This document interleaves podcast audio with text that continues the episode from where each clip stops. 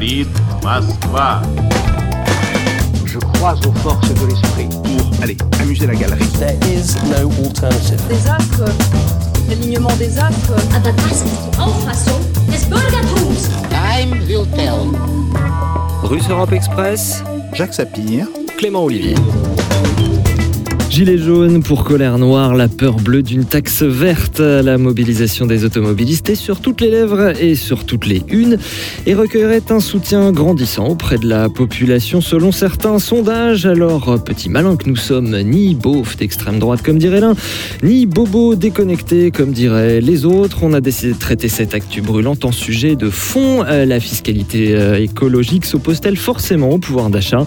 Est-il possible de réconcilier l'urgence écologique et l'urgence sociale Comment taxer le carbone de façon cohérente Peut-on vraiment mener une politique d'incitation sans proposer d'alternatives Et justement, quelles alternatives existent Bienvenue à tous, vous écoutez Russe Europe Express. Bonjour Jacques Sapir. Bonjour Clément. Avec nous aujourd'hui pour en débattre, Nicolas Meillan, bonjour. Bonjour. Consultant dans le domaine du transport et de l'énergie, vous êtes membre des Éconoclastes. En face de vous, Nicolas Raillard, bonjour. Bonjour. Vous êtes chargé de recherche à Shift Project. Shift Project euh, qui est un think tank qui développe des solutions concrètes pour euh, décarboner l'économie. Alors, euh, Jacques Sapir, votre mot d'intro, cette augmentation de la taxe sur le carburant, elle vous rappelle un souvenir d'il y a quelques années.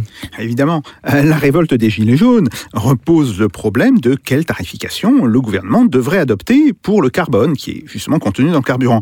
Et alors, on se souvient qu'en octobre et novembre 2013, le gouvernement socialiste de l'époque s'était heurté à un problème plus ou moins identique avec la question de l'écotaxe et le mouvement dit des bonnets rouges qui s'en était suivi. Alors, on avait montré d'ailleurs à l'époque que l'écotaxe était assez mal calculé et surtout fort mal pensé euh, dans une note que j'avais publiée euh, sur mon blog euh, Russe Europe.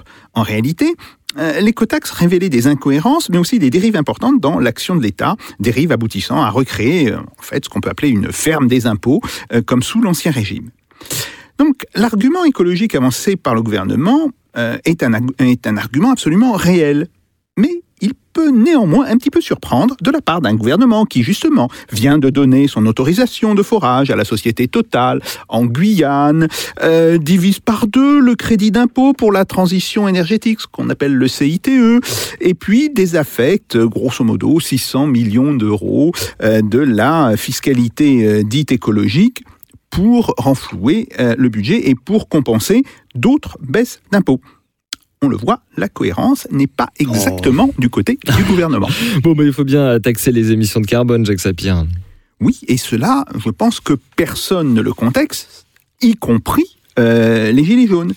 Alors, un problème analogue se présente, euh, en fait, euh, si vous voulez, quand on regarde l'ensemble des taxes qui pèsent sur le carburant. Personne ne peut raisonnablement objecter à la nécessité d'une telle taxe, appliquée d'ailleurs sur la totalité des carburants, c'est-à-dire y compris le kérosène des avions et le fioul lourd des navires. Mais il faut aussi reconnaître l'existence de déplacements contraints, en particulier pour le travail, que l'on soit salarié ou travailleur indépendant.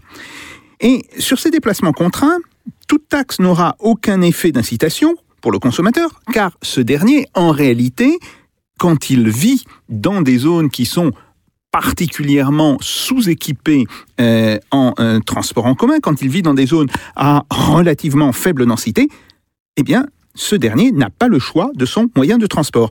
La taxe se transforme alors en un prélèvement sur le budget des ménages, qui plus est, cette taxation pèse aujourd'hui sur les ménages les plus modestes. Euh, vous savez, on a montré que euh, l'ampleur relative évidemment aux revenus de ces taxes était 40 fois euh, plus importante pour le dernier décile que pour le premier décile euh, dans la distribution des revenus en France.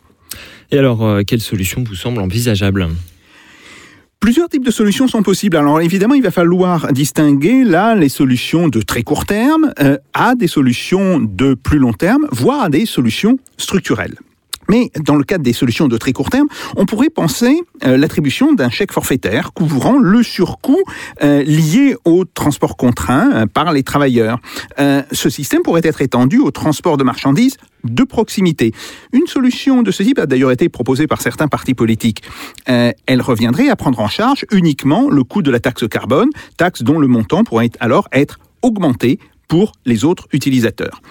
Le problème de trésorerie posé conduirait à un chèque évidemment mensuel euh, qui pourrait être directement versé sur le compte des intéressés par l'administration fiscale. C'est évidemment la solution la plus rapide à mettre en œuvre, mais elle implique que l'État vous donne ce que vous allez lui rendre, ce qui n'est pas non plus euh, d'une très grande logique. Mhm.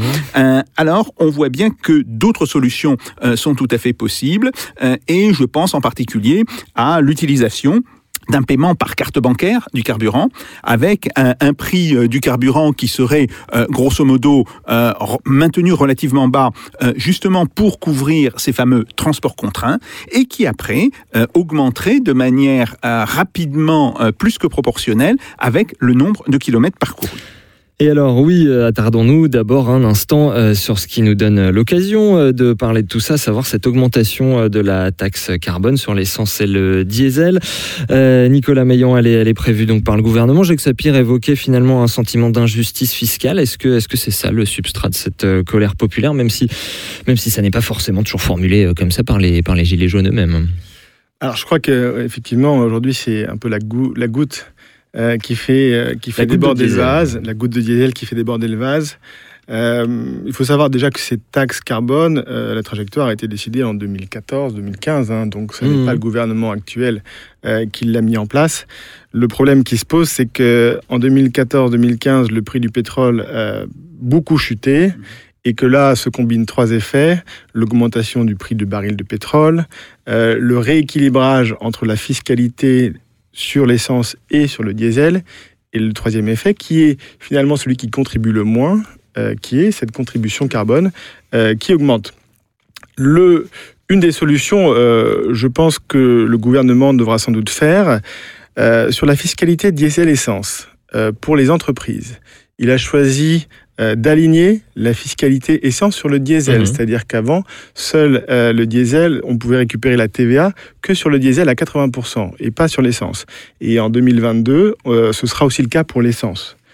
Il pourrait aujourd'hui décider, comme il le fait pour les entreprises, de s'aligner, aligner la fiscalité essence sur la fiscalité diesel euh, pour alléger un peu euh, le poids euh, et tout en continuant d'augmenter euh, la contribution carbone euh, comme c'est prévu. Je pense que ce sera un signal, à mon avis, important, nécessaire, mais qui sera sans doute, bien évidemment, pas suffisant, puisqu'il ne s'agit pas que de diesel, d'essence, mais d'un rabosse fiscal et surtout de personnes aujourd'hui euh, qui, pour pouvoir aller travailler, Mhm. doivent faire des compromis va- sur leur alimentation. Bien sûr. Euh, vos- avant de faire réagir Nicolas Raillard, votre avis sur les mesures de compensation annoncées par Édouard Philippe, euh, la prime à la conversion, l'aide kilométrique, le, le chèque énergie Alors, je pense qu'il y a Est-ce que c'est bonnes pour- idées. Euh, pour ce après, la, la, la question, c'est euh, l'application et le ciblage des mesures. Mhm. Par exemple, ils ont annoncé euh, un remboursement, notamment sur le covoiturage, à hauteur de 400 euros par an. Ce qui revient finalement à comme aujourd'hui votre entreprise vous paye la moitié de votre titre de transport en commun, le covoiturage c'est du transport en commun, il n'y a pas de raison euh, que ce soit payé et la bonne nouvelle c'est que ce serait remboursé par les entreprises. Donc ça c'est pas c'est pas l'État. L'autre mesure annoncée c'est la fameuse prise à la conver- cri- prime à la Mmh. conversion. Alors la prime à la conversion aujourd'hui, euh, le problème c'est qu'il faut s'assurer qu'elle va cibler des véhicules qui consomment moins de carburant, donc qui sont plus légers, euh, qui sont moins puissants, et surtout il ne faut pas avantager les véhicules qui polluent. Alors que c'est le cas aujourd'hui. On vous donne aujourd'hui 2000 euros et demain 4000 euros pour vous acheter un diesel Euro 5 qui sera interdit à la circulation à Berlin l'an prochain. Donc il faut, il faut bien cibler euh, ces aides de prime à la casse. Un des problèmes de la pollution atmosphérique en ville, ce sont les particules. Le principal contributeur, ce sont tous les véhicules qui n'ont pas de filtre à particules. Mhm. Donc soit on fait comme à Tokyo en 2003 ou à Berlin en 2010 et on les équipe de filtres à particules, ou soit on se débrouille pour, euh, pour les remplacer et que les personnes qui doivent accéder aux villes, qui n'est pas forcément le cas de tout le monde, euh, puissent euh, continuer à accéder. Nicolas Raillard, je parlais d'injustice fiscale tout simplement euh, parce que ce- cette, augmentation de la taxe, elle, pourrait rapporter entre 3 et 4 milliards. C'est à peu près euh, ce que va coûter la, la quasi-suppression de l'ISF. Est-ce que, est que vous pensez que c'est ça la, question sous-jacente dans, cette euh, mobilisation? Et puis votre avis sur, sur, sur cette taxe, est-ce qu'elle est indispensable mais qu'elle donne l'impression d'un Robin des Bois à l'envers? Je pense que pour bien comprendre ce, ce sentiment d'injustice, il faut comprendre comment les gens euh, utilisent l'énergie, et notamment le pétrole et le gaz, c'est-à-dire ces énergies qui vont, qui vont être taxées et dont euh, le montant de la taxe va augmenter avec les années euh, dans leur vie, parce que le, la, la consommation d'énergie est très intriquée à nos modes de vie. Alors dans ces zones-là, qui sont plutôt périurbaines et rurales, où le mouvement euh, gilet jaune euh, commence, débute, Mhm. Eh bien, est caractérisé donc par un milieu plus dense, qui a été façonné finalement au début, de- à partir des années 60, on va dire par et pour la voiture. Et c'est dans ces milieux-là, les gens vivent dans des, dans des maisons individuelles principalement. Donc, on n'a pas parlé de chauffage, mais c'est aussi une dépense, le chauffage au fioul ou au gaz, euh, qui compte dans, dans, dans le budget des ménages. Et d'un point de vue mobilité, on a effectivement un milieu peu dense qui est peu adapté euh, au transport en commun. On a euh, des distances à parcourir plus longues, donc la voiture devient indispensable. Euh, et c'est tous ces usages euh, qui vont être taxés de plus en plus. Alors la notion de mobilité contrainte est en effet un, un point clé. Il faut bien voir que cette notion-là, il y, a, il y a eu des études sociologiques qui ont été menées au- en Angleterre, notamment pour voir comment les gens parlaient d'énergie. Mhm. Et en effet, l'énergie est vue comme un besoin fondamental, on va dire, un, un besoin de base à assurer. Euh, dès lors qu'il s'agit, bah, notamment, c'est- dès lors qu'on touche à la dignité de la personne, c'est-à-dire pouvoir se chauffer, pouvoir chauffer ses aliments, donc ça c'est la base. Et puis ensuite, dans les déplacements, ça va être pouvoir assumer le rôle qu'on joue pour la société. Donc je peux être euh, parent et donc je vais devoir emmener mes enfants à l'école. Je peux être euh, enfant d'un parent malade, il va falloir que je puisse aller prendre soin des gens que j'aime, que je puisse aller les voir. Il faut que je puisse évidemment aller au travail. Donc tout ça, les gens ont le sentiment quand on leur demande de parler d'énergie que ce sont des usages de base à, à assurer. Mhm. Et donc là, on parle pas juste de petits centimes de plus à la pompe, Bien sûr, et euh, pas seulement de voiture. toucher la dignité des gens. ouais. Ouais. Est-ce qu'avec une taxation comme ça, on peut être incitatif? Euh, Jacques Sapir faisait référence à, à la théorie euh, de, de l'incitation. Est-ce qu'on peut inciter les gens euh, sans, vous aviez l'air de dire, sans leur proposer d'alternatives crédibles? Alors, la taxe carbone, elle va donner une direction de fond euh, aux acteurs économiques. Mhm. Donc c'est, un outil intéressant, mais ça fait partie d'une palette d'outils qu'il faut activer ensemble et de manière cohérente. Parce que là, si on parle de la mobilité, il s'agit d'un système très complexe, avec plein d'acteurs, euh, des, des- des mouvements complexes. Et une seule taxe carbone n'est pas une indication euh, suffisamment informative pour réorganiser tout ce système de mobilité. Vous voulez dire qu'on considère la question de façon trop étroite ou que ce qui est fait est insuffisant? Bah, c'est insuffisant, euh, mais en même temps, ça peut se comprendre parce que le- le- dans les théories économiques euh, actuelles, la mainstream, Mhm. euh, la taxe carbone, elle s'inscrit très bien dans le cadre de, de vision de l'être humain un peu homo economicus. Donc, je donne une information carbone et tout le monde sait se réorganiser de manière optimale dans ce cadre, Mhm. juste avec ce cadre-là. Mais en fait, non. Euh, L'économie n'est pas aussi fluide que ça. Les acteurs n'ont pas forcément une vision parfaitement optimale.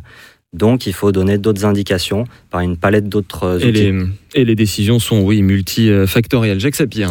Oui, euh, vous avez tout à fait raison de dire, euh, c'est une réflexion qui euh, s'inspire beaucoup des, des modèles les plus standards euh, de l'économie, et on sait que ces modèles supposent que les agents ont euh, une possibilité infinie euh, de choix euh, à leur disposition et qu'ils arbitrent effectivement à partir de l'information qui leur est donnée euh, par le prix dans un choix euh, de, euh, de mesures ou dans un choix euh, de décision. C'est le libéralisme. voilà, c'est pas le libéralisme, c'est euh, fondamentalement euh, la théorie néoclassique, euh, même si elle a été, oui, même si elle a été revisitée ouais. euh, par toute une série euh, de grands chercheurs. Je pense par exemple à, à- au regretté Jean-Jacques Lafont, euh, qui était mon collègue à l'école des hautes études, ou euh, à Tyrol. Euh, bon. Mais on sait aussi que là, pour le coup, euh, les, euh, les agents, les consommateurs ont très peu de choix. Et donc là, ça pose un, problème parce que euh, on n'est pas justement dans le modèle tel qu'il était pensé par les théoriciens. Ça, c'est le premier point. Deuxième point sur lequel euh, je voudrais insister, c'est le fait que euh, les dépenses en carburant ont augmenté en proportion dans la structure euh, des budgets des ménages depuis euh, 1960. C'est très intéressant. Il y a une étude euh, qui a été publiée il y a quelques mois par l'INSEE, enfin, qui a été réalisée par l'INSEE, elle n'a pas été publiée euh, directement euh, par l'INSEE, et qui montre que en 1960, euh, les carburants représentaient 2,6% des dépenses des ménages. Aujourd'hui, ces carburants représentent 4,6%, ou plus exactement euh, en 2007-2008. Et on peut penser qu'aujourd'hui, ça même continué à monter, on est plus proche des 5%. Donc, premier point, il y a bien de toutes les manières un poids euh, qui tend à s'accroître régulièrement euh, de ces carburants. Le deuxième point qui est extrêmement important, c'est que cette étude et beaucoup d'autres faisaient apparaître ce qu'on appelle des dépenses préengagées. Alors les dépenses préengagées, c'est grosso modo ce qu'un ménage doit payer, euh, quoi qu'il décide, quoi qu'il fasse pour sa consommation euh, dans le mois. Il ne peut pas justement se décider de ne pas payer. Alors c'est évidemment le loyer ou le crédit. Bon. Mais bref, le point important, c'est qu'aujourd'hui, euh, ces dépenses préengagées représentent en moyenne près de 40% euh, du budget des ménages et elles peuvent représenter jusqu'à 55 ou 60% pour les ménages les plus modestes, c'est-à-dire pour euh, le décile 9 ou le décile 10 euh, de la distribution. Donc ça aussi, c'est un point extrêmement important. Et par rapport euh, à ce qui reste à dépenser, c'est là où on voit qu'une augmentation, même en apparence minime, euh, du prix du carburant peut justement déclencher euh, un phénomène de colère comme celui des Gilets jaunes. Alors, Nicolas Meillan, euh, si je vous lis bien sur le site des Éconoclastes, vous, votre priorité, c'est quand même la réduction de la, dépendance au, pétrole, pas, pas simplement à l'échelle des, des ménages. Oui, alors c'est effectivement une des priorités. Je crois que le, le problème aujourd'hui de la taxe carbone, c'est que le ne- les gens ne comprennent pas pourquoi ils la payent. Il y a un problème d'éducation, euh, il y a un problème de pédagogie, et les gens pensent, bah, écoutez, la plupart des émissions, elles sont faites en Chine, aux États-Unis. Les États-Unis sortent du, de l'accord de climat. Pourquoi est-ce que c'est moi, en France, avec mon diesel, qui vais sauver la planète? Euh, Et donc, il faut revenir un peu sur ce sujet-là. Pourquoi est-ce qu'on paye la taxe carbone? À quoi ça sert la taxe carbone? La première chose, alors l'autre point aussi, c'est que on paye cette taxe carbone, mais en même temps, euh, il faut rappeler que plus de la moitié de l'empreinte carbone de chaque Français est importée, Mhm. en hausse de 87% depuis 1990, et que on ne touche pas, on ne touche pas à ce carbone importé. Donc on touche Pollution aux importée, 20%, ouais. Pas pollution importée, émission de CO2 Mmh, importée, ce qui est mmh, différent. Ouais. Donc ça, c'est un premier point. Comment ça va les impacter? Eh bien, le changement climatique, le dérèglement climatique, concrètement, pour eux, qu'est-ce que ça veut dire? Ça ne veut pas juste dire quelques degrés de plus, ça veut dire beaucoup plus de réfugiés. Beaucoup plus de réfugiés qu'il va falloir gérer. Et ça, c'est un problème qui va être compliqué. Qu'est-ce que ça veut dire d'autre aussi? Ça veut dire que nous allons, euh, et je fais partie d'une associa- association pour l'étude du pic pétrolier, Aspo Mhm. France, nous nous dirigeons vers une contrainte sur la disponibilité de pétrole à horizon 2025 notamment par le fait que depuis 2014, avec les prix du pétrole bas, euh, nous avons eu un sous-investissement dans l'industrie du pétrole qui fait que nous aurons moins de champs qui seront mis en production. A publié un rapport la semaine dernière où elle dit que en 2025, au rythme d'augmentation de la demande, il faut que les États-Unis passent de 5 millions de barils par jour à 15 millions de barils par jour. Donc on s'oriente vers une contrainte et il faut la préparer il faut la préparer parce que le, le pétrole, on s'en rend compte dès qu'il y a des, euh, des grèves ou des entrepôts qui sont bloqués. En quatre jours, il n'y a plus d'essence. Mhm. L'économie est bloquée. Vos, vos pistes pour, pour ça? Alors les pistes, c'est déjà qu'il faut prioriser les usages du pétrole. C'est-à-dire qu'il faut, quand on peut s'en passer, le faire le euh, plus rapidement possible. Où est-ce qu'on peut se passer de pétrole? En ville. Les personnes qui roulent tout seuls dans une voiture à pétrole, qu'elle soit essence ou diesel, cet usage, il faut qu'il disparaisse parce qu'ils ont les alternatives. Ils ont des alternatives. Comment Le vous les fuel- en empêchez? Comment vous les en empêchez? Ah, Mais là, il y a un certain nombre de. ben, c'est ce que La fait. fameuse ah, ah, culture de la bagnole. Non, non, mais Anne Hidalgo a annoncé une interdiction Ouais. du diesel en 2024 et une interdiction de diesel essence en 2030. Mhm. Donc c'est très simple. Il faut juste que ça aille un tout petit peu plus vite. Ouais, vous savez, bien. moi, moi, j'ai le souvenir, euh, au début des années 90, euh, quand j'allais travailler à, à Los Angeles, exactement à Santa Monica, euh, euh, et j'ai vu euh, les péages euh, avec des taux euh, différentiels suivant qu'on était seul dans la voiture, à deux, Mhm. à trois ou à 4. Ça, c'est déjà, euh, je dirais, un système relativement simple qui est ancien. Je rappelle, il a été, il a été mis en place euh, dans l'agglomération de Los Angeles, euh, je crois, en 1989 ou 1990. Vous avez raison, Jacques. C'est vraiment la première solution à mettre, qu'on soit en ville, mais aussi à, à la, euh, en périurbain ou en rural. Mhm. Euh, le fléau, ce sont ces voitures qui pèsent une tonne 3 avec un seul conducteur. 90% des trajets domicile-travail se font seuls. Et sauf qu'aujourd'hui, on a des solutions qui permettent de remplir sa voiture, de covoiturer avec un collègue en milieu rural périurbain, il suffit que le site ait 300 employés ou être sur une zone d'activité avec 300 personnes pour pouvoir, avec euh, les applications qui existent, Il- trouver des gens qui pourront Là, je vous accompagner. je t'arrête immédiatement. Euh, il faut faire attention quand on connaît la, la distribution des entreprises euh, par nombre d'employés. euh, il y a énormément euh, d'entreprises qui sont euh, sous les 50 employés, euh, même sous les 100 employés. Je crois que ça représente C'est pour ça que quasiment je parle aussi de 80%. zone d'activité. Mhm. Mais euh, ça, j'ai bien compris. Mais ce qui est important, c'est que tous ceux qui peuvent le faire, le Le fassent. fasse. Mmh. On Et ceux qui ne peuvent pas le faire ont d'autres solutions dans ce cas-là. Quelles sont les solutions? Ben, De rouler dans une voiture qui consomme moins de carburant, donc plus légère, euh, plus, moins puissante. Ça, c'est une première, une première solution. Et la seconde, on commence à voir sur les voitures électriques des voitures électriques d'occasion puisqu'elles se Mhm. vendent depuis quelques années. Et, et aujourd'hui, vous pouvez avoir roulé dans une voiture électrique d'occasion pour moins de 100 euros par mois avec le coût de la voiture, de la batterie, de l'entretien et avoir une voiture de location pendant 5 semaines. Et donc là, quand on a en tête qu'une voiture vous coûte, grosso modo, voiture d'occasion, entre 3 et 4 000 euros par an, 100 euros par mois, euh, ben c'est un, vrai, euh, c'est un vrai bénéfice et c'est une vraie économie.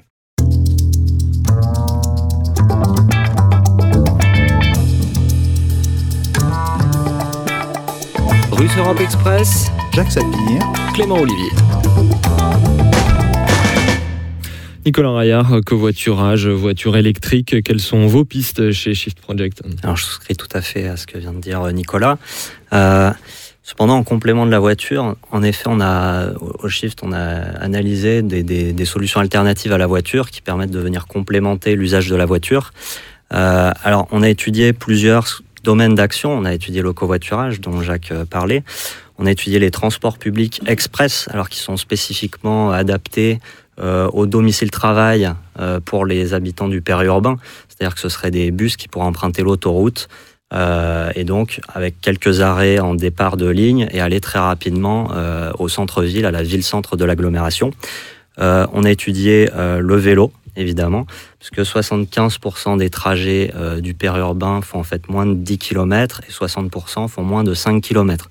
Donc c'est une solution qui paraît adaptée. Alors- Simplement, quand, quand on quand on n'a plus de petits commerces dans, dans son village ou dans sa petite ville, est-ce qu'on peut aller faire les courses en vélo? Alors, Ça il devient existe. Alors, ça dépend de la distance, Mhm. et effectivement, euh, au commerce le plus proche. Euh, il existe cependant des vélos qu'on appelle vélos cargo. En tout cas, disons que la gamme de vélos euh, s'agrandit et permet de fournir de plus en plus de services. Donc, Mhm. on a les vélos cargo qui permettent de transporter un, deux enfants des courses. On a les vélos assistance électrique, vélos assistance électrique cargo, les speed pedelec, donc qui sont des vélos électriques euh, qu'on a débridés en vitesse parce que les vélos électriques sont bridés à 25 Mhm. km/h. Et donc, ça permet de couvrir une gamme, euh, en tout cas une, une plage de population de plus en plus grande, d'usage de plus en plus grand et de topologie de plus en plus grand. Donc, c'est c'est une solution qu'on nous qu'on a aussi cherché à, à évaluer et euh, ça pourrait couvrir 10 à 30% en fonction des hypothèses de des kilomètres parcourus, y compris dans le dans le périurbain. Et sur les, sur les transports en commun, on est quand même à une époque où les, les petites lignes SNCF euh, disparaissent. Euh, C'est compliqué de. Ouais. Alors, ben, le train, je connais pas forcément très bien le dossier, mais les, les infrastructures train sont aussi très coûteuses. Mhm. Donc euh, l'idée de faire des trajets, euh, c'était des petites lignes, hein, Mhm. donc l'idée de faire des trajets assez courts, finalement on peut peut-être réussir à utiliser plus efficacement l'infrastructure routière déjà existante.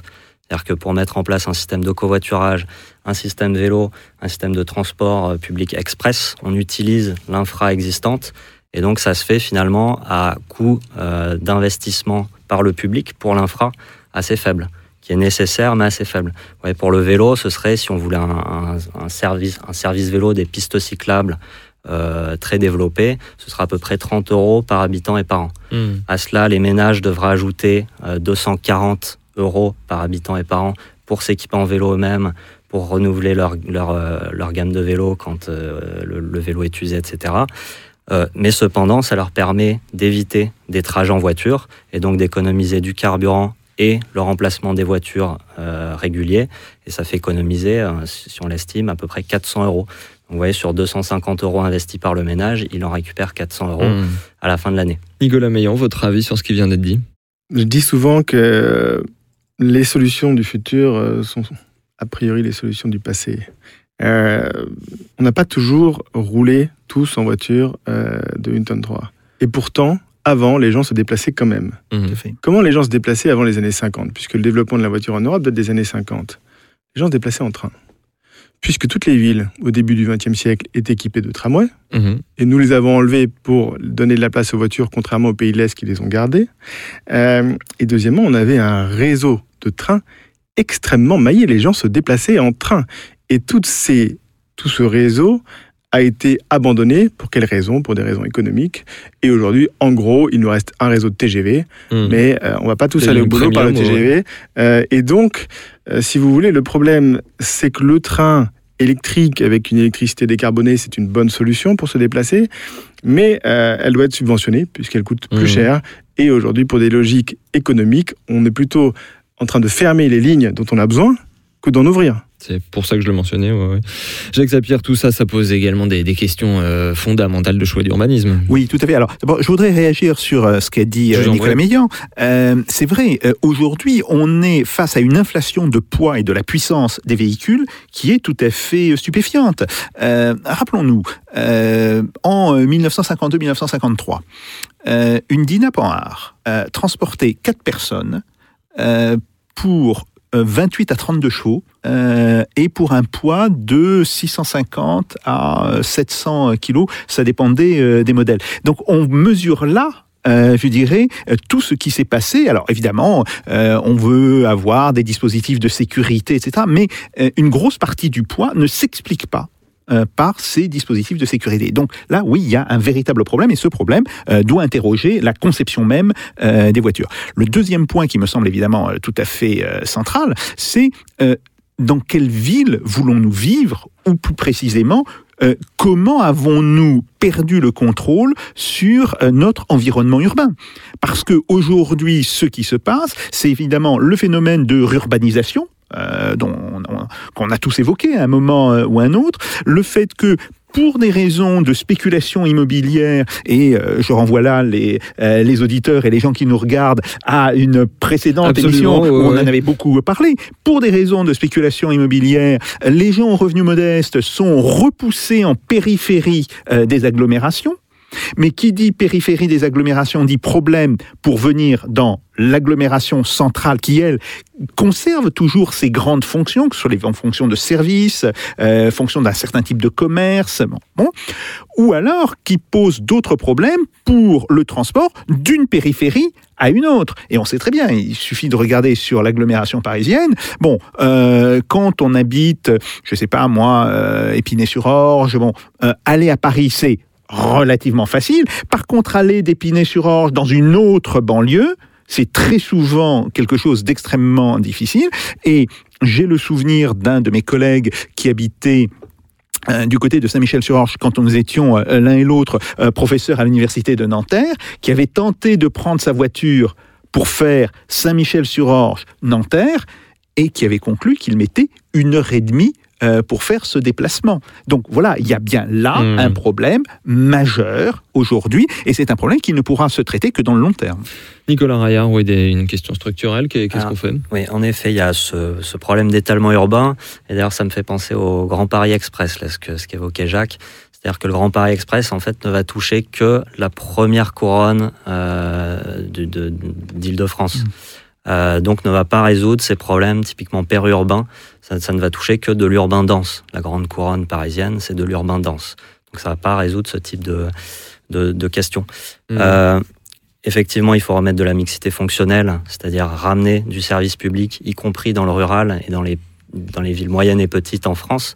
Il y a Olivier Razomont qui a sorti un livre euh, il, y a, il y a de ça deux ans qui explique en quoi, notamment l'arrivée des hypermarchés en périphérie des grandes villes, eh bien, fait euh, disparaître le tissu commercial en centre-ville. Et donc, les gens ne sont plus incités à rester dans le centre-ville et vont déménager, ce qui participe à l'étalement urbain. Euh, donc cette, cette euh, remise de fonctionnalité euh, au- à côté de, là où les gens habitent, évidemment, et la fuite des services publics qui euh, va avec et qu'il faut réussir à stopper euh, et à ramener dans les centres-bourgs. Mais est-ce que vous avez l'impression que ce genre d'initiative, c'est dans, dans l'air du temps Euh, Est-ce que ce- ça, ça doublerait cette décision sur la taxe carbone? Euh, je pense pas que ce soit dans l'air du temps. Je pense pas qu'on ait ce type de réflexion qui est quand même assez long terme. On a une inertie assez forte du parc d'habitat. Donc Je forcément, posais, je posais c'est, la euh, question. Je posais la question de faussement naïve en- pour pour faire euh, référence à ce que disait votre votre camarade de think tank euh, de, de Shift Project, Mathieu Ozano. Il estimait récemment dans, dans une interview à, à- au site Reporter que qu'une taxe, une telle taxe, si elle n'était pas doublée de solutions alternatives réelles proposées aux gens, elle, elle ne pourrait faire que le jeu de, de l'extrême droite. C'était c'était ce qu'il disait. En effet, oui. Si on regarde le- le- la courbe des votes FN par rapport à la distance au centre de l'agglomération, on voit qu'à 30-40 km de, de du centre de l'agglomération, on a un pic de vote euh, Front National, Rassemblement National. Mmh.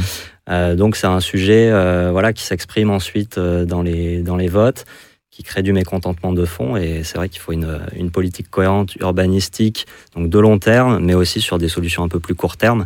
Il faut rendre cette cohérence euh, aux politiques qu'on propose et l'expliquer clairement euh, aux citoyens. Nicolas Meillon. Oui, juste un exemple, on parlait du logement, mais ça marche aussi pour les entreprises. Un seul exemple, EDF. Son siège était installé à Clamart. Clamart qui vient d'être, qui est desservi par le tramway. Oui. Excellente nouvelle. Il est desservi par le tramway, qu'est-ce qu'on fait? On le ferme et on l'emmène à Saclay, qui n'est pas desservi par les transports en commun. Et donc là, on est dans euh, l'absurdité la plus totale. Donc c'est vrai pour les, euh, pour les personnes qui, qui, qui vont de plus en plus loin, mais c'est aussi vrai pour les entreprises qui sont, sont venues s'installer beaucoup autour de Vélizy, de Saclay, ensuite des régions parisiennes, des régions mal desservies par le transport en commun. Et donc là, on aggrave le problème. Mmh. Jacques Zapier, le, le Oui, mot tout- de la fin. Oui, tout à fait. Et, et derrière ça, il y a toujours la question du coût. Euh, que ce soit pour les gens pour se loger, que ce soit pour les entreprises pour euh, construire des, des sièges sociaux, ou euh, plus précisément quand elles revendent avec un gros bénéfice des sièges sociaux qui sont dans des zones dont le prix a fortement monté pour aller se réinstaller après euh, euh, dans des zones où le prix est, est beaucoup plus faible. Oui, on a bien un problème. Donc, euh, il faut comprendre que euh, derrière cette actualité immédiate que l'on a euh, de la révolte des Gilets jaunes, on a toute une série de problèmes qui sont des problèmes vraiment tout à fait centraux, mais qui sont des problèmes qui impliqueraient une véritable planification en tous les cas, un mode de pensée planifié pour pouvoir être résolu. C'est la question évidemment euh, de la consommation carbone, de la consommation de carburant, c'est la question euh, du poids des véhicules. Et là, euh, c'est tout à fait, tout à fait évident. Nos véhicules ont doublé de poids pour Mmh. grosso modo le même service. Euh, c'est la question de l'organisation urbaine. C'est la question aussi de la répartition des services et d'une véritable politique de euh, service public. Alors, euh, ce qui est intéressant, et ça sera peut-être un, un mot sur lequel on, on pourrait tous se retrouver d'accord, c'est le fait que une mobilisation qui commence aujourd'hui pour ce qu'il faut bien appeler un épiphénomène, euh, justement l'augmentation euh, du prix du diesel, euh, met en jeu en fait tout le mode d'organisation et de vie que nous avons adopté depuis 30 à 40 ans. Et là, on voit que l'on est bien sur une question centrale. Nicolas Meillon, rapidement. Non, je, je rejoins Jacques. Aujourd'hui, ce dont nous avons besoin, c'est d'une vision systémique et pas des petites mesures à droite ou à gauche. Euh, et nous avons eu un débat en 2014-2015, le débat national de la transition énergétique, qui n'était que là pour valider la proposition du candidat Hollande qui finalement n'a pas été retenue. Euh, il est temps d'avoir un vrai débat sur euh, cette transition énergétique en parlant de pollution, en parlant d'émissions de gaz à effet de serre, en parlant de pétrole, en parlant de solidarité, en parlant de tous ces sujets euh, avec une vision systémique pour qu'on puisse en 10, 15, 20 ans accompagner. Le principal challenge, c'est que cette discussion, malheureusement, elle ne se fait pas Mmh. au niveau français. Si on veut avoir un impact, ça se passe au moins au niveau européen. Et là, c'est là où ça commence euh, à se compliquer. Nicolas Ryan. Alors oui, je, je- je confirme tout à fait ce manque un peu de débat démocratique de fond et systémique. Moi, je l'ai un peu plus vécu via les assises de la mobilité où on était appelé à consulter euh, avec le Shift Project euh, et où en fait les débats n'étaient pas tant sur que faire d'un point de vue systémique, mais comment euh, comment promouvoir la voiture électrique? Il n'y a, pas eu de. Nous, on a essayé de rehausser le débat euh, le plus possible en partant un peu plus des usages, des modes de vie, etc. Mais c'était pas le- tout simplement pas l'objet de la consultation. Hmm. Voilà, en tout cas, Jacques Sapir, vous parliez de, planification. Je crains que vous vous fassiez traiter de, de bolchevique dans les, dans les commentaires sur YouTube. En tout cas, ne pas laisser euh, tout au marché. Je pense que tous les trois, vous serez euh, d'accord avec cette phrase. Nicolas Meillan et Nicolas Raillard, euh, merci à vous deux d'être passés par chez nous. Merci bien sûr aussi à vous, Jacques Sapir. Et à vous tous, les auditeurs, cette émission et toutes les autres sont à retrouver en vidéo sur la page YouTube de Spoutnik France et sur notre site. Un numéro préparé avec Jean-Baptiste Mendes et mis en onde et en images par messieurs Pitchy, euh, Pika et euh, Darwin. Merci à tous. On se retrouve au prochain épisode de Russe Europe Express avec Jacques Sapir. En attendant, faites pas vos Jacques. Salutations.